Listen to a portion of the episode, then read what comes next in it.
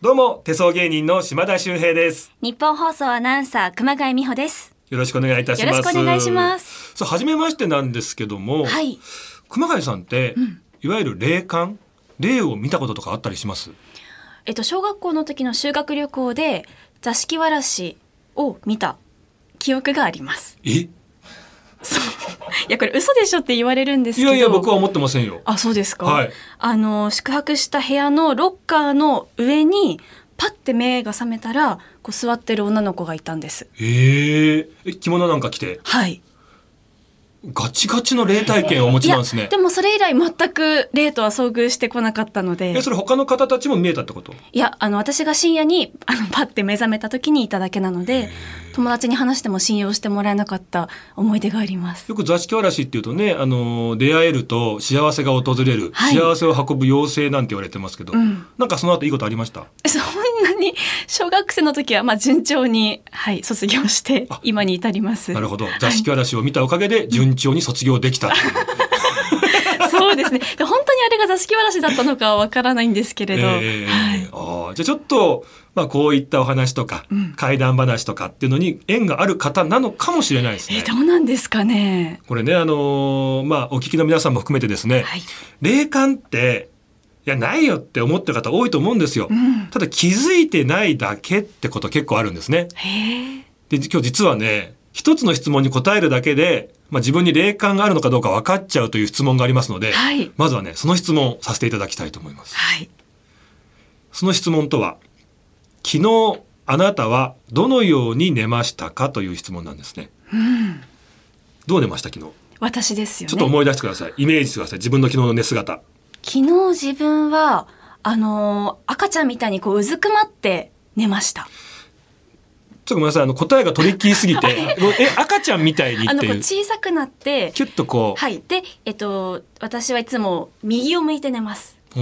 ー横向きに寝るタイプです。パジャマですかパジャマです。ベッドで。はい。ほうほうほうまあこれ今ね、皆さんもね、想像していただいたと思うんですけども、まあ仕事のね、延長でこうデスクで寝ちゃったとかあ、ソファーで寝ちゃったとかね、うんベッドで寝た、いろんなことあると思うんですけど、すいません、これね、寝方どうでもいいんですよ。え、何ですか？この時に自分の寝姿、イメージ、想像しましたよね。はいこうどのように自分の寝姿を思い出したかという、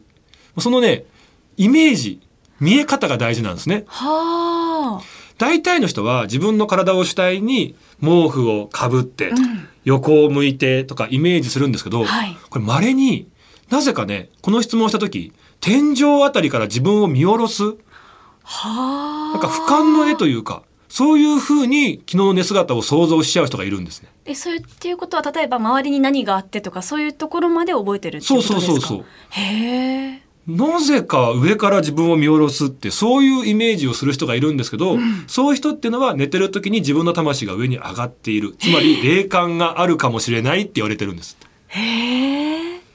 全然違いましたいや私は自分を主体に考えたんですけれどじゃあ大丈夫かもしれあなあいですよねかったですただねこの質問ちょっと名前出しちゃうとね、あれかもしれませんけどあの乃木坂の皆さん、番組呼んでいただいたんですよで最初にねこの質問したらほとんどの人が自分を見下ろしてイメージしたっていうええーやっぱりねあのアイドルの皆さんって感受性とかの方も多いですけどああそうですねなんかそういう方があのグループは多いのかなっていうちょっと怖いんですがあれ怖いの苦手な方です苦手ですまあよくね、怖い話をしてるとね、まあ霊が集まってくるなんて言いますけど、はいその時に一番怖がっている人のところに霊が寄ってくるっていう。 そうなんで すか今このスタジオに私含め3人いますけれど、ね、作家さんもいらっしゃいますけどもね、完全に作家さんは作家ずっと笑ってますし、そうな んですよ余裕そうな表情してめますちゃめちゃ余裕 ですよ。で、僕なんかね、今話してるね、こう立場ですから、もう今霊のターゲット完全に熊谷さんですよね。いや島田さん私今手にすごい汗かいてるんです嫌の意味がわからないですけど。いやそれぐらい怖いってことですあ、びっくりした。急に今手相を見てって言ってるのかなと思ったんですけ違いど。ますあ、あの、一応情報としては熊谷さん、えーはい若干ですけど、頭脳線短めですね。どうしよう怖いですね。怖いですね、もうね。 あのー芸能界で一番頭脳線短い方っていうのがね、これもすごい怖い話なんですけど、はい和田アキ子さんなんであ日本放送でもお世話になっています すね。いい加減に1000回ね。は。はいいさすがだなって思いましてあ。でもアッコさんと一緒なら嬉しい ですね。あー ポジティブ。ね、すいません。あの、今、ね、ディレクターさんの方から、そろそろ本題入れよっていう。行きましょ うか。はい。え、この番組ね、こういうただただね、おしゃべりする番組じゃないですからね。はい。では、タイトルコールの方、していきたいと思います。映画樹海村プレゼンツ、樹海通信。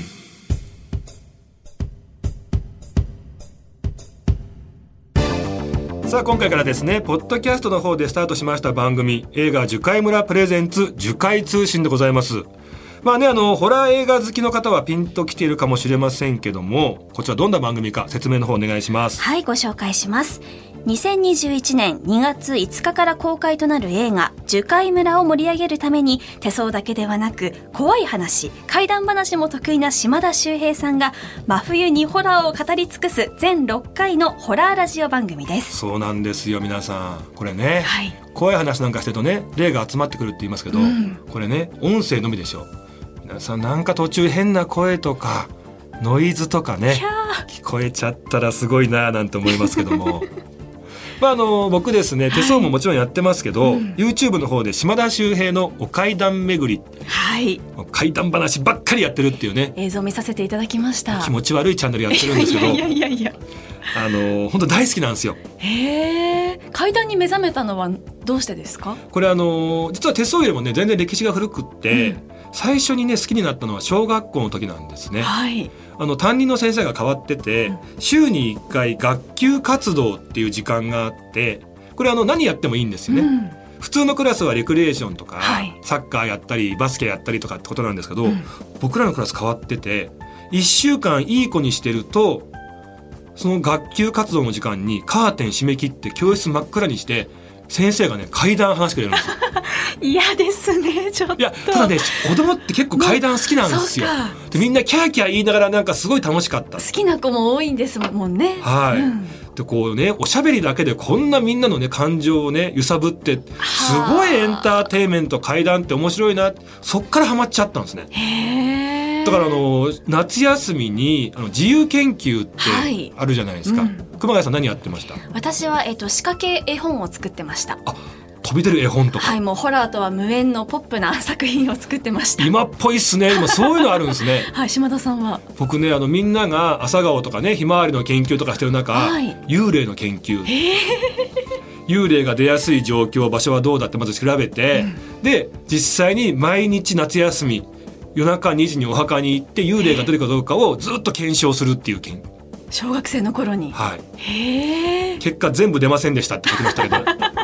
でも小学校5年6年はね自由研究でも幽霊やってたぐらいもう昔から怪談好きなんですよねうん。で、そこの階段のお話っていうのは島田さんが作ってるんですか。作ってるあ、ちょっと待ってあのあの怪談話に対して作ってるっていう表現やめてもらってもいいで すか失礼し ました。あの 作り話ではないですか。あのいやい本当に、あの一番怖いわ 今すいません。あのえっと怪談ファンの人結構その辺内部だからさえー失礼しました、うんノンフィクションということですよね。あの怪基談本話は。もちろんもちろんはい、あすいませんの自分自身まあ霊感はないですがちょっと体験した不思議な話とか、はいあとは取材をしたりとかねはいでも自分で笑っちゃってん じゃんいや、でもそんなですね。本当にあの、無理だってもう立て直そうとしてもちょっと一回ここは置いておき まして。まあ、そんなですね、あの、怪談話も得意な島田さんに。 そんなって言うとさ作り話が得意な島田さんがってなっちゃう から実際の体験を交えたお話ですもんね。まああとは取材ね聞いたお話とかはい取材ね、も含めて、はいちょっと私も聞いてみたいんですが、直接。一回さそのニヤニヤするのやめようか あ、出てましたか、顔に。顔に出てるよねもうなんか笑いこらえすぎてなんかもう泣いちゃってんじゃんなん か大丈夫です。ここからはちょっと。俺が大丈夫じゃねえんだよそれ ごめんなさい。あの、ぜひ聞かせてください。 お話。熊谷さん、はい僕もねいろんな場所で階段やったけども、はい一番話しづらい強引ですかちょっと。じゃあちょっとあの雰囲気を作るところから島田さんにお願いしたいと思いまあす。のこれはあの実際に、はい、僕が数少ない体験をしたお話をじゃあ今日紹介させていただきますけども、はいじゃあちょっと聞いていただくってことでじゃあすみませんいいですか準備の方何何ですかそういや、スタジオは明るいままでいいんですよ。やっぱり雰囲気大事ですから暗くするんですね。はいじゃあお願いします。あのーこれはですね今からもう67年くらい前になるんですかね僕あの当時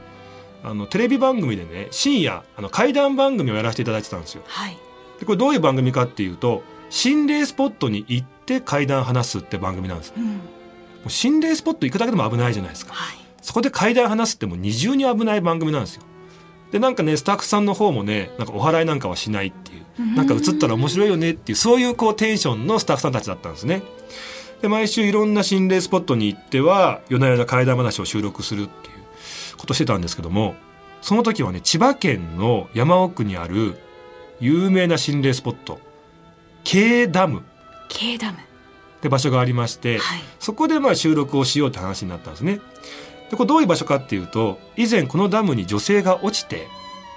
でダムってもうのぺーっとしたコンクリートの壁ですようね。ん。掴む場所がないはい。もがいてもがいて溺れて亡くなってしまったという非常に悲しい場所なんです。うん。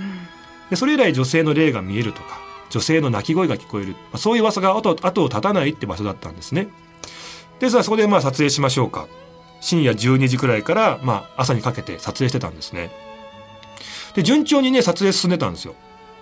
ただ本当にね深夜2時ぐらいになった時に、ディレクターさんが「じゃあ休憩にしましょうか」でみんなカメラマンさんがお弁当を食べたり照明さんが機材チェックしたりで女性スタッフさん何人かいたんですけど、まあトイレがないんですよね、だからみんなでワゴン乗り込んで下のねコンビニの方に行ってトイレ休憩にもしましょうって話になったんですよであー疲れたなーと思ってそのダムの近くの石にね岩にねまあ腰掛けてたんですよでマネージャーさんがトコトコトコトコトコって来て「島尾さん写真1枚いいですか?」えなんでですか?」いや今日ねこういう仕事してるっていうのを Facebook に上げたいんで」あ、わかりました。ダムをバックにピースして、カシャッ。で、写真アップしたんですね。ただね、結構遅い時間だったんですけど、結構コメントいただいたんですよ。怖くないですかとか、体張ってますねとか、気をつけてくださいねありがたいなーと思って読んでたら、急に、ちょっと、こんな時間に心霊写真あげないでくださいよ。って書いてあるんですよ。え見返してもわからないんですよ。ただ、もさその後も、心霊写真怖い心霊写真やめてコメント書いてあるんですよ。えー見てもわからないんですよ。ただね、その後コメント欄に、島田の左側に女の顔が写ってる。島田の左側に女性があって、みんな同じこと書き始めたんですよ。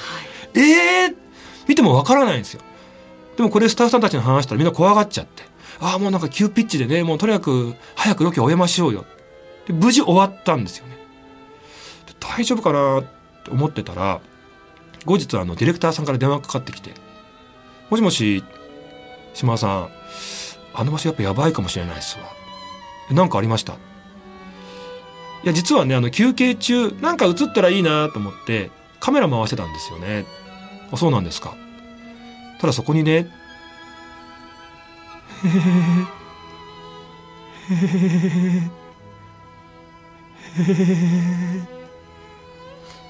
これわかります女性の笑い声が入ってるんですよ。おかしいんですよ。この瞬間ね、そこに女性スタッフ誰もいないはずなんです。みんなトイレ休憩で行ってたから。ありえないんですよね。これ何ですかねで、決定的だったのがオンエア当日。見てくれた方から局に問い合わせがいっぱい来ちゃったんですよ。何かっていうと、なんで喋ってる島田の口の動きと声がずれてるんだっていうんですよ。これもありえないですよね。何重にもチェックして放送してるのに、見てくださった何人もの方がそのように見えてしまってた。これ大丈夫かなと思ってたらですね、僕の体に異変が起き始めたんですね。これ何かっていうと、左肩、ズーンって重くなってきたんです。でこれも気持ちが悪いのが全体的にというか肩のちょうど真ん中あたり1センチ四方くらいだけなんか凝りがあってこれが気持ち悪いんですよね。でマッサージ行ってもね「あなんすかねあここだけ確かに凝ってますね」とこれ気持ち悪いんですよねなんかもう重たいんですよね」でそんなことがあったんでこれなんか原因これ関係してんのかなと思った時にある心霊番組で霊媒師さんがいらっしゃって。あ、ちょうどいい。相談してみようってことになったんですね。で、本番前、コンコン失礼します。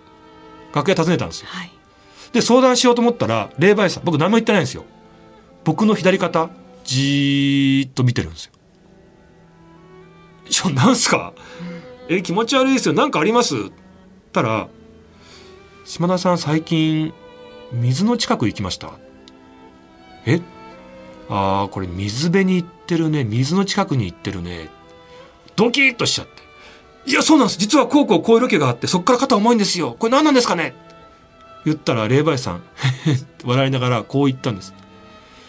いやそりゃ辛いはずですよだってそこずーっとびっしょ濡れの女が指一本でぶら下がってますよ辛いでしょうそこからねぐーっ這い上がろうとしてるんだねで熊谷さんねこれもう7年8年くらい前の話なんですよ、まあ、その肩こり一向に良くならないんですよねで今日も今もしかするとここにぶら下がってるのかもしれないっていう怖いちょっとよかったら今日熊谷さんの方にいりませんいいやその遠慮なさらずにやいりませんこの話ね僕一個不思議だったんですよなんで霊もねぶら下がるにしても指一本なんだあおかしいじゃないですあかまあそうです霊だって大変ですよねはい聞いたんですよえこれなんでそんな風にぶら下がってるんですかそしたらねだってしょうがないんですよもがいてもがいてもうその指しか残ってないんです、でねその時やっぱ言われたのが水で溺れて亡くなった霊っていうのは本当に苦しんで亡くなってるからとにかく除霊しづらいんですってこればっかりは時間が解決するしかないんですよねってなんか恋愛みたいなアドバイスされました ちょっとありがとうございましたな最後の何ですか最後のあのオ チはあれはもともとお笑い出身という悪い癖が出ましたよね。 サービス精神旺盛な怪談話で熊谷さん、はい若干老けました。 どどうしたなんかあのオープニングのあのはつらつした感じがなくなってきちゃったんだけど。ちょっとね確かもうこれで怪談話は以上とさせていただきます 島田さんありがとうございましたありがとうございました。映画樹海村プレゼンツ樹海通信。どうも改めまして手相芸人の島田秀平です。日本放送アナウンサー熊谷美穂です。さて、島田さんの怪談話の後もホラーの話が続きますが、ここでスタジオにもうお一方、ホラー好きの若手芸人の方に来ていただきました。ホタテーズの川口秀幸さんです。どうも、えー、島田さんの一番可愛がっていただいている後輩、ホタテ ーズ川口です。お願いします。よろしくお願いします。あの川口さん、はい初耳なんですけども。あ、本当 ですか。あれ僕これ結構方々であのよく言ってるんですけど 最近、はい一番可愛がっていただいてる。はい。ですか、はいあのじゃああの今今日はっきり言いますね、はいえー一番可愛がってはいませんあマジ か。いやでもねあのよく仕事でも一緒にな って本当にねはいあの、まあ、ホタテズという、はい普段はね漫才コンビでめちゃめちゃ面白いんですよ、いやありがとうございます。なんですけどもこの川口くんっていう方がねちょっと見た目なんか髪の毛もなんか黒髪でなんか重たくて、目つきもちょっとなんか呪われてんじゃないかって黒縁眼鏡で。呪われでてまなんか気持ち悪い柄のシャツ今日着ててね、ほんと15浪ぐらいしてんじゃないかっていうよう なね、浪人生っぽい感じではあるんですけど、ただね、あのーその一方で、怖いものが大好きで、はいっていう大ね好きですね本当スポット行ってあの例えばこっくりさんしたりとかあのまあ動画撮ったり写真で写真撮りに行ったりとかいうのを本当趣味にしてというもうライフワークにしてて、なんかプライベートでもそういう場所に行くお仲間がいらっしゃるみたいで、もう定期的に足運んで、そのために島田さんこんなことありました よ。わざわざそういう場所に行くんです か行きます行きます。もうもちろん。オカルトサークルっていう、こう、いろんな職業の方が、えー休み合わせて、こう、心理スポットに集まってっていうのを入ってまして。何人ぐらいいらっしゃるんでしたっけ今多分20人ぐらい多す分ごくないでしかもオカルトサークルにいる方たちの職業がまたバラエティに富んでいるんですよやーね。すごいですよ。どんな方いましたっけえー、まず、えー、手話です。まあ、CA さん。 ?CA さんいるんですさよ。ん、えー公務員 さん、えーディレクターさん、はいえープロレスラー。 いろいろ、はい。だから、まあ、わかりやすく言うと、いろんな業種にやば いやつはいるんですよね。ホラー好きは潜んでいるとそう、でも、ホラーってやっぱね、はい。エンターテインメントじゃないけどもいやそうですねこうこの現代の中でね、あるかないのかわからないけども何か心揺さぶられるっていうなんか魅力はありますよね。そうですね。こうやっぱこう、どうしてもこう見えないから、こう信じたいというか、自分で確かめてみたいっていうので、僕現地行くんですよ。ああ、なるほど。すごいっすよ、本当。はい。まあそんな川口さんも2月5日から公開されます映画「樹海村」ご覧になられたんですよね。はい。僕ちょっとあの、時間があまりなくて、ちょっと3回ぐらいしか見れてないんですけど。すいません。ちょっと、すいません。あの、ごめんなさい。あの、本当今、あの、なんて言うんでしょう、ハードル下げてたのがあるんですけど、普通に大爆笑しちゃいま した綺麗な振り落ちだったんで。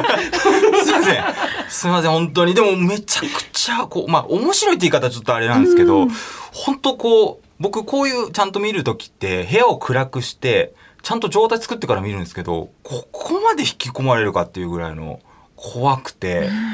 まあね、あの、今2回3回って話もありましたけど、確かに1回見終わった後に、あれあそこどうだったんだろうとか、あれあの部分はって言って、なんか何回見直しても、また違った怖さを味わえるんですよね。はい。はい。ということでですね、まあ、ポッドキャストをお聞きの方も映画「樹海村」気になってきたと思うんですが作品についてご紹介したいと思います。映画「樹海村」は実在の心霊スポットをモチーフにした犬鳴村に続く恐怖の村シリーズ第2弾。関わった者は死に至り家計も途絶えてしまうと伝えられる呪いの箱通称小鳥箱が富士の樹海の奥深くに封印されるそれから13年後ある姉妹の前にまがまがしい呪いの箱が姿を現すそれ以来姉妹の周囲で異変が起こり始め樹海で消息を絶つ者が続出やがてその箱がもたらす凶悪な呪いが連鎖していくというようなストーリーなんですが、えメガホンを取るのは前作「犬鳴村」はもちろんジュオンシリーズも手掛けましたジャパニーズホラーの巨匠清水隆監督いやー、もう間違いない夫人ですよね。はい。そして物語の軸となる姉妹の姉を演じたのは山口真由さん、妹山田杏奈さん、そして姉妹の母を足立由美さん、え祖母を原秀子さんが、そして姉妹の幼馴染を元モーニング娘。の工藤遥さん、えさらに精神科医をドランクドラゴンの塚地無我さんが演じていらっしゃいますい。や本当何が良かったかってねそのドランクドラゴンでねはい塚地さんはい、ねあの鈴木さんじゃなくてよかったなっていう ところは本当思いましたけど見事なんですよね、はい引き込まれちゃってそうねですね。これ、そうだな、もう。島田さんもご覧になられましたか、いましたね、いかがでしたあのまずね樹海村なんですよ、あの樹海というとねもう絶対に入ってはいけない場所なそわうけいうですイメージですまあ、いろんな噂ありますよね、まあ、自殺の名所であるとか、はいあと中に入るともう方位磁石コンパスが効かなくなって、はい外に出られなくなってしまうとか、あとは昔ねあの罪を犯した人たちが樹海の中に逃げ逃げ込んでそこでコミュニティを作ってるんだとかね樹海ってもう都市伝説階段の宝庫なんですよ。はいもうとにかく絶対に行ってはいけない場所日本一行ってはいけない場所と言っても過言ではないんですね。でここをまず舞台にしちゃってるんです。はいでここに登場する大事なキーワードで小鳥箱、これもう階段好きの方はねもうよく知ってる話だと思うんですけあども結構その小鳥箱はいろんな階段で登場するんですこれね川口も有名だもよう有ね名ですね。へえネそッうなトんです階か段でもう一番恐ろしい階段としてはい人々を恐怖に陥れた、まさに開けてはいけない触れてはいけない、話題にも上げてはいけないというものが小鳥箱なんですね、だから絶対に入ってはいけない場所が舞台で絶対に話題にしてはいけないものが出てくるっていうこれもうやばいやばいがももうホラー好きにはたまらない組み合わせうもうタブータブーいっちゃってるんでそうですこれ大丈夫なの川口さんもそう思いますか僕、あの、まあ、この中に小鳥箱の描写あるじゃないですか。イメージしてた箱よりも、ちょっとまがまがしかったのが、なんか気持ち悪かったなっていう、なんか。やっぱりこんなねネット階段だから、はいみんながそれぞれイメージはしてたんだから、はいああやってねああいうなんかね、こあここんな見事に超えてくれた小鳥箱ってものを作ってる、すごいなと思ってなんか。まあ、この番組の中でまた詳しく樹海村について話していきたいと思いますが、ここで YouTube で公開されています映画樹海村の予告映像を、えー音声だけでお楽しみいただきたいと思います。また音声だけっていいですね、い、ろんな想像しちゃうもんね、はい。はい、それではお聞きください。映画樹海村の予告編です。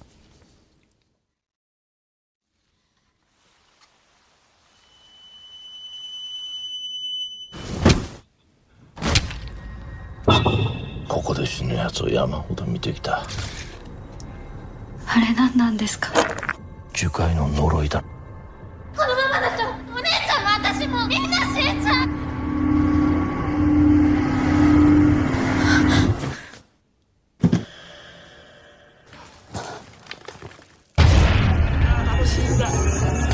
私を呼んでる二度と出れない都市伝説なんかじゃなかった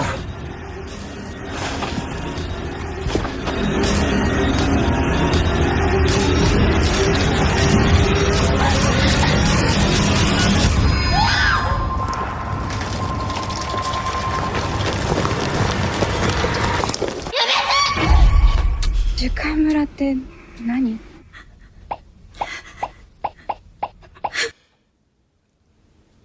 あのーいやこれ、もちろん YouTube だからね、はいあの映像ありきのもんなんですけど、はい音だけってやばいですいね。やーより迫ってくる感じがしますよね。怖いっすね、うん、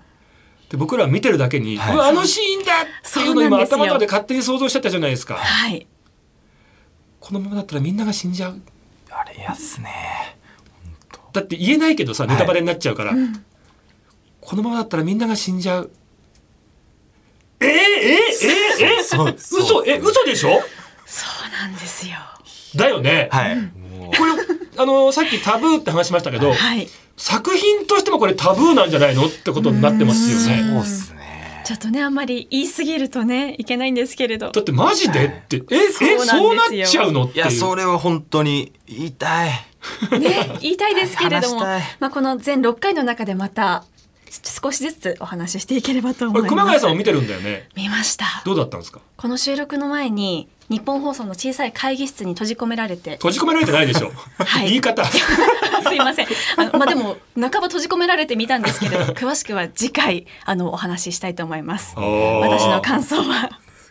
はい。というわけで、映画樹海村は2021年2月5日から公開です。どうぞお楽しみに。そして、ホタテーズ川口さん、また次回もよろしくお願いいたしおます。願いしますどう今日手応えは。今日手応えですか、うんえー正直言っていいですか、はいシリスボンだなって思 います、はい、そんなことないですよ僕の手応え感は怖いですね怖いですよね怖いねこれが現場 ですねそんなことありません。じゃあ次回もぜひお願いいたします。お願いします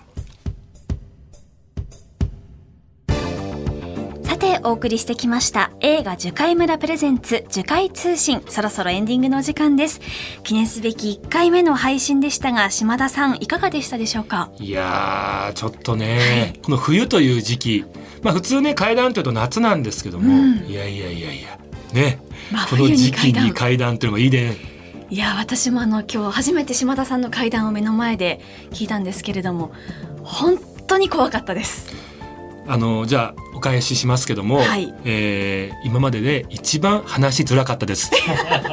それは失礼しました一番今までで怖かったですいやでも島田さんのちゃんと実体験だということがですね、はいあのひしと感じましたえーえーえーで今肩にあの女性の影が見えそうで見えなくて見えそうでとっても怖いですどっち いるんじゃないか見えちゃうんじゃないかっていうねそうなんですよその怖さがそう階段のいいところって、はいなんか意識するともちろんいないんだけどなんか見えてきちゃいそうっていう自分でどんどんどんどん怖がって恐怖が増幅していくっていうそうなねんですよそれがでもまた面白さでもありというのが分かりました、だって熊谷さんにはね、はいあの柿花忠の生き量がずっとついてますもん柿ね花あ今番組を一緒にやってる鍵花さん生き量ってまだ あの生きてるんですけど元気に、ああ生きてますもんねそうですははいい、はいはい、はやっい、てますので鍵花さんもはいというわけで怖いんですよね柿花さんね怖くはないですよ怖くはないですか島田さんもね一緒に柿花さんとやってましたあよ以前ねあの、はいずっと一緒にやらせていただきましたけどもね、はい、人間のね黒い部分だけが集まった それが柿原正ですもんね今はあのあなたとハッピーという番組でハッ もうピーどんな人間がハッピーハッピー毎日やってるんだってね明るくやってますやよってますけどもね、ははいい皆さん騙されないでくださいねそしてこの配信ではえー2021年2月5日金曜日から公開されます映画「樹海村」のコラボ番組ということで映画公開までこの番組を聞いて一緒に楽しみにお待ちいただければと思います映画「樹海村プレゼンツ樹海通信」次回の配信は1月15日金曜日ですえそれではそろそろお時間ですここまでのお相手は日本放送熊谷美穂と島田秀平でした